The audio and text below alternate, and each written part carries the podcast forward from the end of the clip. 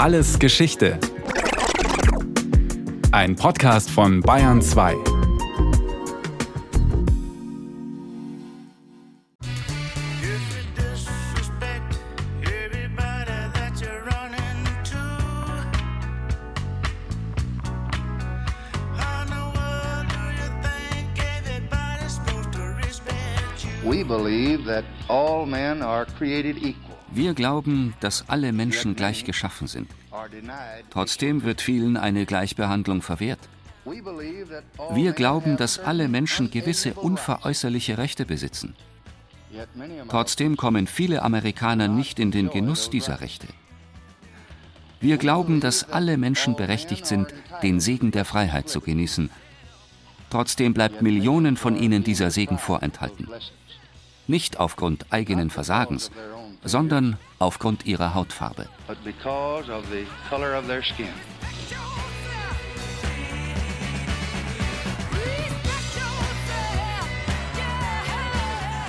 Es ist kein kämpferischer Bürgerrechtler, der diese Sätze am 2. Juli 1964 an das amerikanische Fernsehpublikum richtet. Der Mann, der mit so klaren Worten an das große Freiheitsversprechen der amerikanischen Verfassung erinnert, stammt aus dem tiefen Süden der Vereinigten Staaten, jener Region, die sich am längsten und vehementesten gegen die rechtliche Gleichstellung von weißen und schwarzen Amerikanern wehrt. Lyndon B. Johnson ist Texaner und kennt die Haltung der Südstaatler in der Rassenfrage. Dennoch unterzeichnet er nun ein Gesetz, das die Rassendiskriminierung in den USA verbietet. Seine eigene Biografie hat ihn schon früh mit den Schattenseiten der amerikanischen Gesellschaft vertraut gemacht selber stammte ja aus niedrigen gesellschaftlichen Verhältnissen, hatte sich hochgearbeitet, auch mit viel Ellenbogen. Er war sehr, sehr rücksichtslos, aber gleichzeitig war er jemand, der die soziale Frage ungemein ernst nahm und der die Rassenfrage sehr ernst nahm. Schon in den 1930er Jahren setzte er sich für die Rechte von Schwarzen und Mexikanern in Texas ein. Da stand er damals noch sehr allein auf weiter Flur äh, und das hat sich konsequent durch sein politisches Leben gezogen. Michael Hochgeschwender, Professor für nordamerikanische Kulturgeschichte an der Ludwig-Maximilians-Universität München. Johnson, so meint er, wurde von Zeitgenossen und Historikern nicht immer gerecht beurteilt. Wenn ein Präsident der USA unterschätzt worden ist, dann war es Lyndon B. Johnson. An ihm haftete natürlich immer der Ruf des Vietnamkrieges den er nun ausgerechnet von seinem viel beliebteren Vorgänger John F. Kennedy geerbt hatte. Er war nun eigentlich tatsächlich verantwortlich für die Eskalation des Vietnamkrieges, aber das war eigentlich nicht sein Anliegen gewesen. Lyndon B. Johnson war als Sozialreformer angetreten. Er war der vielleicht sozialdemokratischste Präsident der USA, mehr noch als Franklin Delano Roosevelt. Sein erster Akt war der War on Poverty, das heißt der Kampf gegen die Armut. Im öffentlichen Bewusstsein dagegen gilt vor allem John F. Kennedy als der Präsident, der die Sache der Bürgerrechte in den USA entscheidend voranbrachte. Doch das ist allenfalls ein Teil der Wahrheit. Kennedy nimmt zwar die Aufgabe an, die sich ihm historisch stellt, doch er tut dies eher zögerlich. Er stammt aus einem ehrgeizigen Familienclan und er muss Rücksicht nehmen auf die irisch-katholische Arbeiterschaft. Die ist auf Afroamerikaner nicht besonders gut zu sprechen – der Hintergrund, Afroamerikaner waren oft nicht gewerkschaftlich organisiert und wurden deshalb von weißen Arbeitgebern besonders gern als Streikbrecher eingesetzt. Er war mit dieser ganzen Tradition des irisch-katholischen Rassismus gegenüber Schwarzen aufgewachsen. Das hat es für Kennedy sehr, sehr schwer gemacht, sich mit der schwarzen Bürgerrechtsbewegung inhaltlich zu identifizieren. Es ist dann aber interessant, dass jemand wie Lyndon B. Johnson, der mit dem ganzen Rassismus der weißen Unterklasse im Süden groß geworden ist, dass es dem aus seinen praktischen Alltagserfahrungen heraus gelingt, sich davon zu distanzieren. Im Wahlkampf von 1960, als der Demokrat Kennedy gegen den republikanischen Vizepräsidenten Nixon antritt, steht die Rassenfrage bereits auf der Tagesordnung. Noch in den 50er Jahren hatten Afroamerikaner überwiegend die Republikaner gewählt, die Partei des Sklavereigegners Abraham Lincoln. Doch Nixon beweist wenig politisches Fingerspitzengefühl, als der schwarze Bürgerrechtler Martin Luther King bei Protestaktionen in Atlanta inhaftiert wird und seine Frau Coretta den Vizepräsidenten um Hilfe bittet. Während Nixon nicht darauf reagiert, werden John F. Kennedy und sein Bruder Robert aktiv und erreichen Kings Freilassung. Am Ende erhält Kennedy rund 80 Prozent der schwarzen Stimmen, die vermutlich entscheidend zu seinem knappen Wahlsieg beigetragen haben. Dem neuen demokratischen Präsidenten ist zwar klar, dass die Bürgerrechtsfrage gelöst werden muss.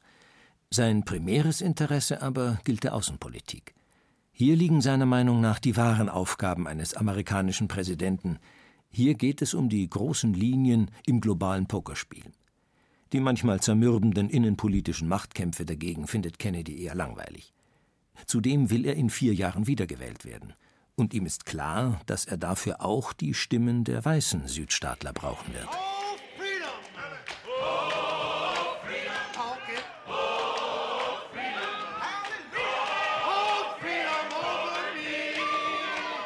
Wer in den 50er oder 60er Jahren als Afroamerikaner in den Vereinigten Staaten lebt, hat in der Regel nie etwas anderes erlebt als Zurückweisung und Ausgrenzung. Die Sklaverei ist der Geburtsmakel eines Landes, das sich großmäulig als Hort der Freiheit inszeniert und den Anspruch erhebt, die Fackel der Menschenrechte sichtbar für alle Länder hochzuhalten. Der Verfasser der Unabhängigkeitserklärung von 1776, Thomas Jefferson, war selbst Sklavenhalter und es war ihm gar nicht in den Sinn gekommen, dass folgende Worte aus seiner Feder auch für Menschen mit brauner oder schwarzer Hautfarbe gelten könnten. Wir halten diese Wahrheiten für ausgemacht, dass alle Menschen gleich erschaffen wurden, dass sie von ihrem Schöpfer mit gewissen unveräußerlichen Rechten begabt wurden, worunter sind Leben, Freiheit und das Bestreben nach Glückseligkeit. Ein Bekenntnis der Verfassung, das nur für weiße Amerikaner gilt. Das hängt mit dem besonderen Freiheitsbegriff zusammen, der im 18. Jahrhundert gepflegt worden ist. Freiheit war kein universaler Anspruch und kein universalistischer Begriff, sondern Freiheit war eine Zuschreibung an bestimmte Personen, die innerhalb des Gesellschaftsvertrages den Staat trugen. Das hieß insbesondere, Freiheit war eine Sache der Eigentümer. Freiheit war Sache der Eliten. Wer sagt, ich kämpfe für Freiheit, kämpft im Grunde für die Vorrechte der Eliten. Zum Zeitpunkt der Unabhängigkeitserklärung im Jahr 1776 gibt es mehr als 460.000 Sklaven. Bis zum Ausbruch des Bürgerkrieges rund 100 Jahre später hat sich ihre Zahl in den Südstaaten nahezu verzehnfacht. Zwar steht am Ende des Krieges die formale Abschaffung der Sklaverei, doch bis zur tatsächlichen Gleichstellung schwarzer Amerikaner ist es noch ein weiter Weg.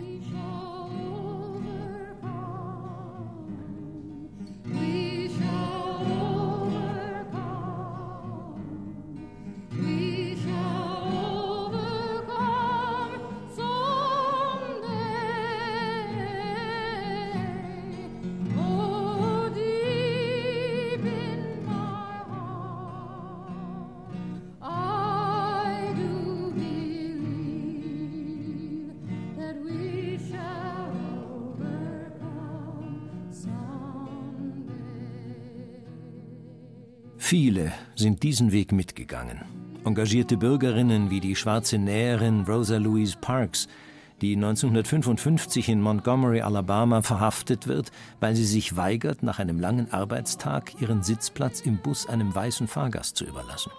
Künstler wie Sidney Poitier, Aretha Franklin, Mahalia Jackson, Harry Belafonte und Joan Baez, die der Bürgerrechtsbewegung auch international Aufmerksamkeit verschaffen und natürlich überragende Führungspersönlichkeiten, wie der schwarze Baptistenprediger Martin Luther King, die eloquente Leitfigur des Civil Rights Movement, der die afroamerikanische Gemeinde auf den gewaltlosen Widerstand einschwört. Doch warum war der Marsch in Richtung Gleichberechtigung so lang und so steinig? Das hatte eigentlich wenig mit Ökonomie zu tun, das hatte vor allem etwas mit Kultur zu tun und mit Hass. Der Hass war entstanden am Ende des Bürgerkrieges, weil die Südstaatler an ihre eigene Legende geglaubt hatten, nämlich die Sklaven lieben sie dafür, dass sie die Herren sind. Als dann allerdings die Unionsarmee heranrückte und sogar die Haussklaven, und zwar als Ärzte, davongelaufen waren, schlug dieser Paternalismus in Hass um. Viele Weiße konnten oder wollten sich nicht vorstellen, dass die ehemaligen Sklaven nun rechtlich mit ihnen auf einer Stufe stehen sollten. Dabei ging es ihnen nicht einmal nur um wirtschaftliche Vorteile viel, viel wichtiger war auch für arme Südstaatler das Gefühl, jemand ist unter mir. Ich bin Herr, selbst wenn ich nur eine Hütte habe und kein Geld, aber ich bin Herr, weil es jemanden gibt, der mich mit Mister mit Sir anreden muss, der seinen Hut ziehen muss, der sich verbeugen muss, wenn ich vorbeigehe. Ich darf im Restaurant drin sitzen, er nicht. Ich darf ins Schwimmbad gehen, er nicht. Ich darf von diesem Wasserhahn trinken, er nicht. Das war ganz wichtig für die politische Stabilität des Südens, das hielt diesen Solid South, der von der Demokratischen Partei als eine Art Einparteiendiktatur regiert wurde, zusammen. Nach Ende des Zweiten Weltkriegs war in vielen Afroamerikanern die Hoffnung auf eine rasche Besserung der Verhältnisse gekeimt. Es schien undenkbar, dass Zehntausende von schwarzen GIs gegen die Rassenpolitik der Nazis gekämpft hatten und sich dann zu Hause wieder der Vorherrschaft der Weißen unterwerfen sollten. Man hatte das Problem ja auch schon nach dem Ersten Weltkrieg gehabt, dass jetzt Schwarze in Uniform zurückkamen und sagten, wir wollen wählen. Die wurden damals einfach gelüncht. Also das war die Lösung, die man im Süden immer für solche Probleme hatte. Nach dem Zweiten Weltkrieg war das nicht mehr ganz so einfach zu machen. Die Welt hatte sich geändert. Und auch die USA müssen sich nun bewegen. Tatsächlich gibt es erste Korrekturen. 1954 verabschiedet der oberste Gerichtshof ein für Afroamerikaner bahnbrechendes Gesetz. Das entscheidende Fanal war das Urteil Brown versus Board of Education of Topeka des Supreme Court.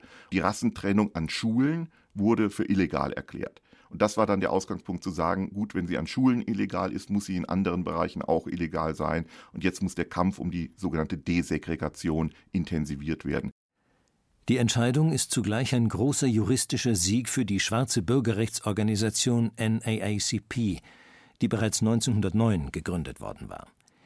Im Gegenzug ruft das Gerichtsurteil aber auch den entschiedenen Widerspruch der Südstaaten hervor. Im sogenannten Southern Manifesto kritisieren sie die Gerichtsentscheidung als verfassungswidrig. Die Entscheidung des Supreme Court wird vielerorts einfach boykottiert. Schließlich kommt es zur offen ausgetragenen Machtprobe. Im Bundesstaat Arkansas wollen 1957 erstmals neun schwarze Schüler, die sogenannten Little Rock Nine, die Highschool betreten, die bisher ausschließlich Weißen vorbehalten war. Doch der Gouverneur hat die Nationalgarde angewiesen, den Jugendlichen den Zutritt zu verweigern. Präsident Eisenhower muss handeln. Er unterstellt die Nationalgarde seinem Oberbefehl und erzwingt die Öffnung der Klassenzimmer. Little Rock ist der Beginn einer neuen Phase im Kampf um die rechtliche Gleichstellung der Afroamerikaner. Schwarze US-Bürger beginnen selbstbewusst und auf allen Ebenen ihre Rechte einzufordern. Die frühen 60er Jahre bringen eine Serie von öffentlichen Protestaktionen. Sit-ins und March-ins werden als Formen des gewaltlosen Widerstands erprobt. Ganz im Sinn von Bürgerrechtsführer Martin Luther King und seinem geistigen Vorbild Mahatma Gandhi. Die Kennedy-Regierung gibt sich zunächst als vorsichtiger Beobachter. Sie ist nicht Schrittmacher der Bürgerrechtsbewegung, sondern steht eher zögernd am Rand. Aber die starre Verweigerung der Südstaaten fordert Kennedys Autorität heraus. Immer klarer wird es, dass die Bundesregierung das Thema nicht länger den Einzelstaaten überlassen kann. Im September 1962 schickt der Präsident Militäreinheiten an die Universität von Alabama in Mississippi, damit sich der schwarze Student James Meredith dort immatrikulieren kann. Doch wieder drängt die Außenpolitik innenpolitische Themen in den Hintergrund. Einen Monat später bringt die Kuba-Krise die Welt an den Rand des Abgrunds und erfordert Kennedys ganze Aufmerksamkeit. Nach Beilegung der Krise wird der Kalte Krieg mit neuer Schärfe geführt. Und das bringt auch neue Probleme für die USA. Zahlreiche afrikanische Staaten haben inzwischen ihre Unabhängigkeit erlangt. In UN-Gremien und anderen internationalen Organisationen treffen US-Politiker nun immer häufiger auf schwarze Diplomaten. Die haben kein Verständnis für die Diskriminierung afroamerikanischer Bürger in einem Staat, der vorgibt, die bessere Alternative zum sowjetischen Machtblock zu sein. Der Kalte Krieg übte Druck aus. Man musste in der Systemkonkurrenz mit der Sowjetunion beweisen, wir sind die Besseren, wir sind die moralisch Guten. Und dann konnte man sich einfach nicht erlauben, dass etwa schwarze Diplomaten aus Ghana in Restaurants in Virginia nicht bedient worden sind, weil sie schwarz waren, dass sie die gar nicht betreten durften.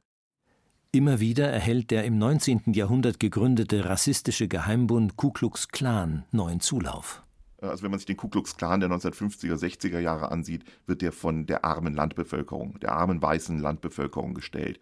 Und die haben Angst vor einem sozialen Aufstieg der Schwarzen und deswegen agieren sie auch mit dieser Brutalität. Nicht nur gegen Schwarze, auch gegen Bürgerrechtsaktivisten.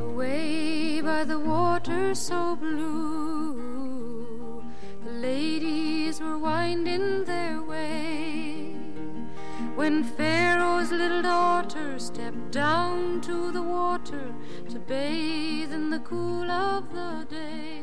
Auf sogenannten Freedom Rides fahren inzwischen engagierte Bürgerrechtler durch den Süden. Sie wollen die Aufhebung der Rassentrennung in öffentlichen Verkehrsbussen und die Durchsetzung des Wahlrechts für Afroamerikaner erzwingen. Viele werden von weißen Mobs attackiert, einige bezahlen für ihr Engagement mit dem Leben. Am 11. Juni 1963 wendet sich Kennedy schließlich in einer Radio- und Fernsehrede an die ganze Nation. Er spricht von einer moralischen Krise, die das Land meistern müsse. 100 years of delay have passed since President Lincoln 100 Jahre sind vergangen, seit Präsident Lincoln die Sklaven befreite. Und dennoch sind ihre Enkel noch immer nicht völlig frei. Es ist nun an der Zeit für diese Nation, ihr Versprechen einzulösen. Es reicht nicht, anderen die Schuld zuzuschieben und zu erklären, dies sei nur ein Problem in dem einen oder anderen Teil unseres Landes. Oder einfach nur die Tatsachen zu bedauern, mit denen wir konfrontiert sind. Wir stehen vor einem großen Umbruch. Und unsere Aufgabe, unsere Pflicht ist es, dafür zu sorgen, dass diese Revolution, dieser Wandel friedlich und konstruktiv für alle verläuft.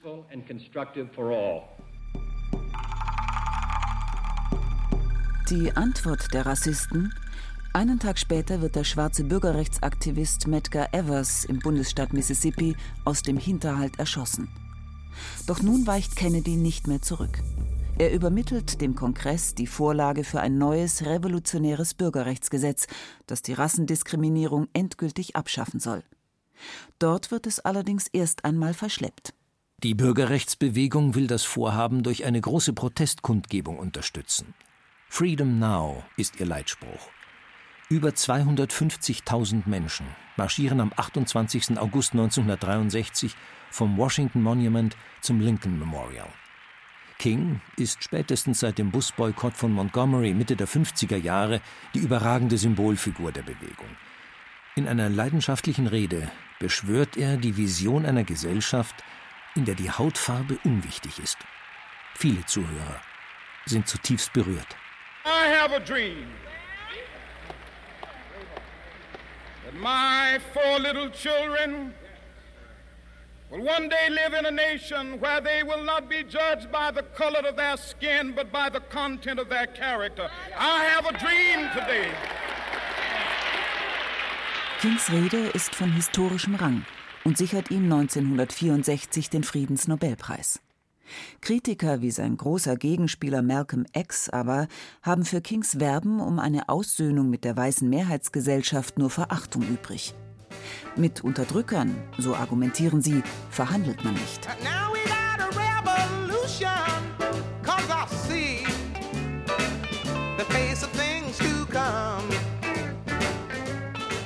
Kings politische Ansichten werden unterdessen, auch angesichts des Vietnamkrieges, zunehmend systemkritisch.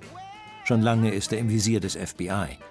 Fast schon aus einer Art persönlicher Besessenheit heraus lässt FBI-Chef Hoover den prominenten Bürgerrechtler abhören und überwachen.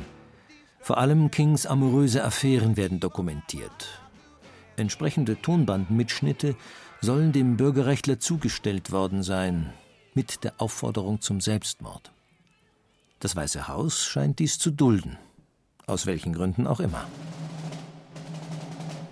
Dann geschieht das Unfassbare. John F. Kennedy wird ermordet. Erschossen während eines Besuchs im texanischen Dallas, wo er um Wählerstimmen kämpfen wollte. Das Land ist gelähmt vor Entsetzen. Doch Vizepräsident Johnson, der die Regierungsgeschäfte übernimmt, erkennt die historische Bedeutung eines Bürgerrechtsgesetzes. Er präsentiert die Pläne gleichsam als Vermächtnis des ermordeten Präsidenten.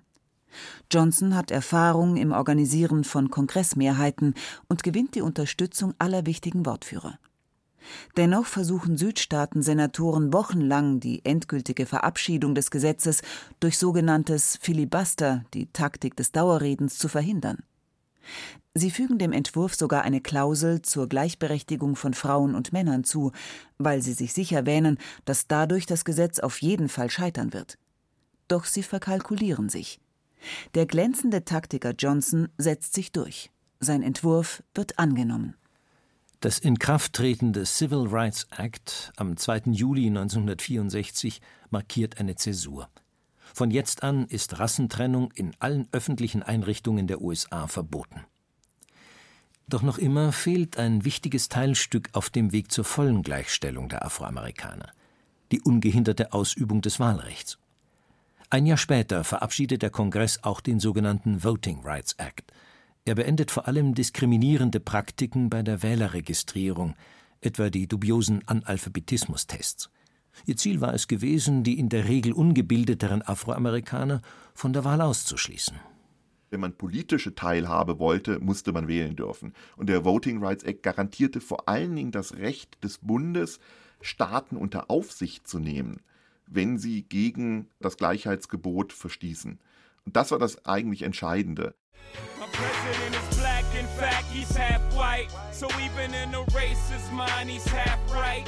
If you have a racist mind, you be alright. The president is black, but his house is all white. Vieles hat sich seitdem geändert. 2009 zog mit Barack Obama der erste schwarze Präsident in das Weiße Haus ein.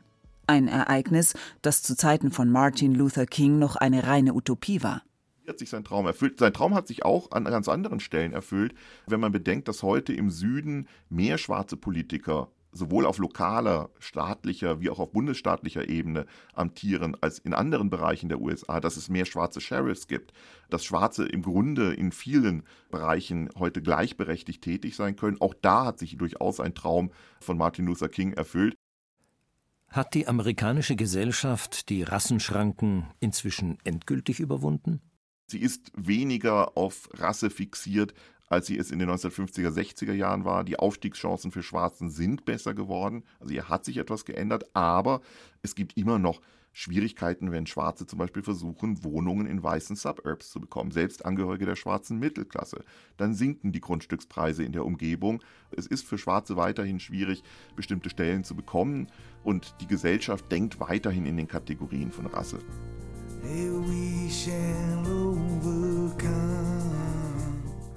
Es zählt zu den Stärken der Vereinigten Staaten, dass sie in wichtigen Fragen immer fähig waren, sich an ihre Ideale zu erinnern. Doch das hatte auch seinen Preis. Die Bürgerrechtsbewegung hat ihn bezahlt. Mit Erniedrigung, Tränen und Blut. Aber sie hat niemals aufgegeben.